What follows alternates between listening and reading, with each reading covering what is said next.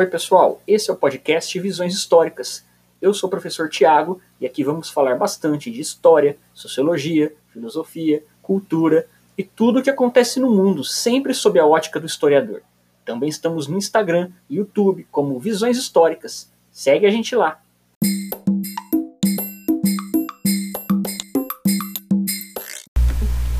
Oi, pessoal, tudo bem? Sou o professor Tiago e hoje vamos falar um pouquinho sobre a questão do racismo na história do Brasil.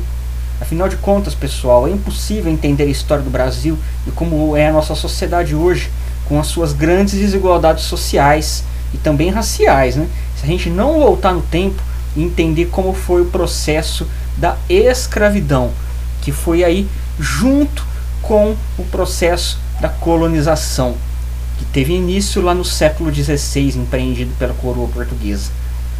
Bom, pessoal, em se tratando da escravidão moderna, como é chamada essa escravidão aí do século XVI ao XIX, no contexto da colonização, essa escravidão moderna das Américas, ela tem características aí ímpares, se a gente for comparar com a escravidão antiga, por exemplo, praticada pelos gregos, pelos romanos, pelos povos asiáticos, ou mesmo pelos povos africanos do, na própria época da colonização. Essa escravidão antiga, como é chamada, ela é baseada principalmente em prisioneiros de guerra e dívidas. A escravidão moderna não.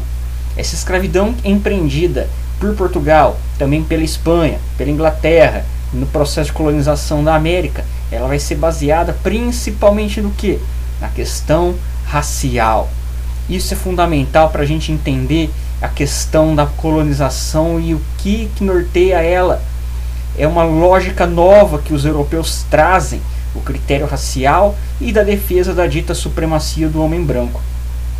Isso que vai aí evoluindo no século XVI, XVII, XVIII e XIX, essa ideia de supremacia racial branca. Pessoal, o negro africano escravizado foi trazido para as Américas e escravizado então não por guerras e dívidas, mas por esse critério racial. O europeu, ele tinha essa ideia de trazer a verdadeira civilização, a verdadeira cultura e verdadeira religião na cabeça dele para o resto do mundo. O africano, na cabeça do europeu, ele era um ser inferior, né? O europeu via assim e duvidava muitas vezes se o negro tinha realmente uma alma. Essa dúvida também se perpassava sobre o indígena brasileiro. Será que o indígena tem alma? Muitas vezes se concluía que não, mas outras vezes que sim. O indígena brasileiro pode então ser catequizado por ter alma, ao passo que o africano negro não. Esse está fadado seu destino à dominação, à escravidão. Bom, gente, essa ideia de superioridade do homem branco ela vai evoluindo aí até o século XIX e XX, no contexto do neocolonialismo, e vai, podemos dizer, atinge o seu auge na questão do nazifascismo. Diversos intelectuais, pessoas das elites, perpassavam essas ideias com maior naturalidade. Escritores, por exemplo, que hoje são consagrados aí, é, eram dotados de um pensamento racial, é, racista, é assustador, como por exemplo o caso do Monteiro Lobato, que é o caso mais emblemático aí. Bom, gente, entendido essa particularidade de como era essa escravidão moderna, vamos então para o caso brasileiro. Aqui no Brasil, a gente vai ter uma sociedade escravocrata num primeiro momento, nos séculos 16 e 17, baseada principalmente no Nordeste, notadamente em Pernambuco, em torno da cana-de-açúcar Cana-de-açúcar é o que vai fazer aí a primeira é, propulsão à colônia brasileira no Nordeste. Mas para você ter uma ideia, o tráfico negreiro é em vários momentos muito mais lucrativo que o próprio negócio da cana. Né? Isso diz muito da importância da escravidão para a própria economia europeia. Isso é uma questão que muitas vezes é, passou pela cabeça do europeu na hora de escravizar o negro africano e não o indígena. Porque o tráfico negreiro deu muito, dava muito mais dinheiro.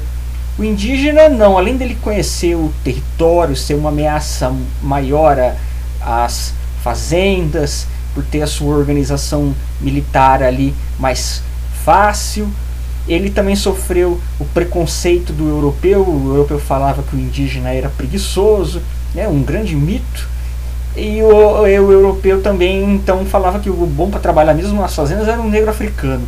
Né? Mas por trás de tudo isso também está a questão do alto lucro que o tráfico negreiro possibilitava para a coroa portuguesa e para as outras coroas europeias também. Bom, gente, e é nessa sociedade da cana-de-açúcar né, a gente vai ter essa sociedade escravista, patriarcal, porque o poder vai estar ali nas mãos dessa família de colonos. Né, patriarcal aí a gente puxa também a questão de ser machista, porque é a figura do fazendeiro, o homem branco, que vai ali ter comando e mais poder nessa sociedade. Né? Nessa sociedade a gente vai ter no topo dela a questão de poder e influência homem branco, ao passo que do outro lado, sem voz e influência, é a mulher negra. Essa situação vai perpassar séculos 17 e 18. Né? Durante o século 17 a cana-de-açúcar entra em decadência e a gente vai ter o surgimento da mineração em Minas Gerais que vai durar aí até o século XVIII.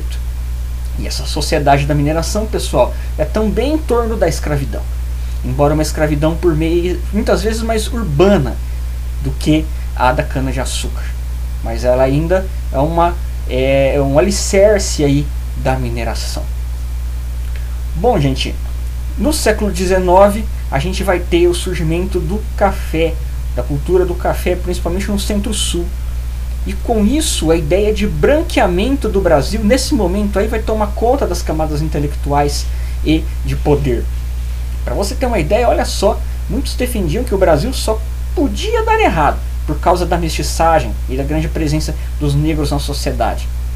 E para ser um país que desse certo, o Brasil precisaria então que trazer imigrantes brancos. Né? Olha só as ideias dos caras nesse contexto. É realmente impressionante. Isso era defendido com a maior naturalidade entre as camadas intelectuais. Né? Nesse momento, pessoal, no século XIX, a gente vai ter a independência do Brasil em 1822. O IHGB, Instituto Histórico Geográfico Brasileiro, é fundado em 1838. E qual é a importância disso, professor? Bom, gente, olha só, a fundação do IHGB é importante nessa questão toda que eu estou falando, porque aí pela primeira vez né? Brasil Independente cria-se o HGB, vai se procurar criar realmente uma história oficial para o Brasil. Claro, essa história oficial é a história que as elites escrevem, né? Com seus heróis e símbolos.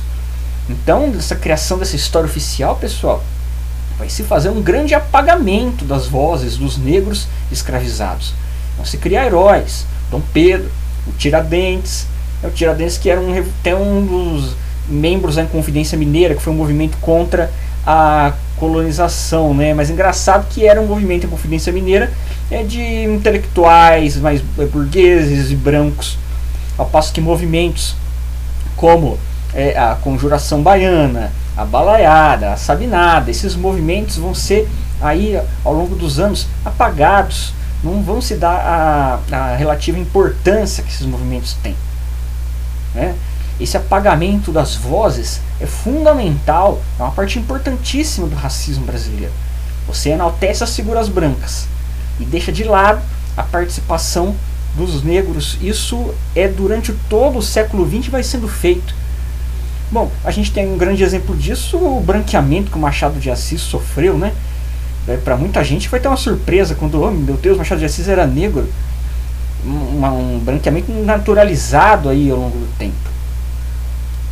Bom, pessoal, mesmo com o fim da escravidão, em 1888, né, foi o fim oficial com a Lei Áurea, quem acabou recebendo as indenizações foram os fazendeiros ricos. Nunca houve realmente uma reforma agrária no país, até hoje. Uma redistribuição de terras e de riquezas que falasse assim: bom, acabamos com a escravidão, agora vamos é, é, lidar com essa situação aí da desigualdade para construir uma sociedade mais justa e igualitária. Não, isso nunca foi feito. Antes de abolir a escravidão, Teve a lei de terras de 1850, que regulou agora vai ser compra e venda das terras. Antes era por posse. Chegou, pegou, regulariza, a terra era sua. Por incrível que pareça, antes essa situação era justamente para favorecer o colono branco europeu. E depois, mesmo com a situação de compra e venda, aí também piorou de vez a situação dos mais pobres e dos negros escravizados, que depois, é, mesmo depois da abolição da escravidão, né, os mais pobres, negros, não tinham condição nenhuma de comprar as terras. Então a lei de terras agravou a situação aí também. Pessoal, é nessa situação que o Brasil então vai entrar no século XX. Uma abolição da escravidão que não resolveu é, as profundezas das desigualdades, mas para inglês ver, como dizem, o Brasil entra no século XX com racismo ainda permeando muito fortemente a sua sociedade. As nossas cidades, por exemplo, vão se tornando palco dessa extensa desigualdade. Né? A gente vê hoje as periferias, favelas, a população negra se assenta vítima e tanto da desigualdade, falta de oportunidades, né? acesso aí à educação, saúde, aos serviços básicos do Estado. É, muitas vezes essa, essa população vai ver a presença do Estado, infelizmente, na opressão policial. É aí que o Estado aparece, né? para essas populações ao longo das décadas. Então a gente vê, pessoal, que na história do Brasil, até hoje, o racismo se fez tanto de maneira explícita, é pela violência direta, e também nas entrelinhas, quando se exclui a população negra das oportunidades. Não se faz as reformas sociais que deveriam ser feitas, né? reforma agrária, as reformas sociais, é, políticas envolvidas, não se fez nada disso né, ou seja, o estrago que a escravidão fez, né, ainda está aí as desigualdades afloradas. E temos até hoje uma classe média e uma classe é, alta extremamente racista. Ao longo das últimas décadas, muito se achava assim: ah, o Brasil não é um país racista. Não, racista é os Estados Unidos. Aqui a gente é uma democracia racial, essa ideia foi muito defendida aí por vários intelectuais ao longo do século XIX. Essa ideia de democracia racial, perpetuada aí pelo bom historiador ainda, é fundamental sua leitura, Gilberto Freire, apesar dele dizer essa questão toda, é, democracia racial é só uma ideia enganosa que só faz perpetuar o racismo, porque quando a gente fala em essa democracia racial, a gente está deixando de ver as opressões como que o branco ele agiu de violência com relação à população negra ao longo dos séculos. Então a gente tem que tomar muito cuidado com isso. O Brasil não é esse conto de fadas que muitas vezes querem vender pra gente. Né? Até hoje, né? Muitas vezes essa ideia é difundida aí na população no senso comum. A gente tem que tomar muito cuidado com isso. É pessoal, porque o Brasil é um país que com suas feridas abertas né, e muitos desafios ainda pela frente.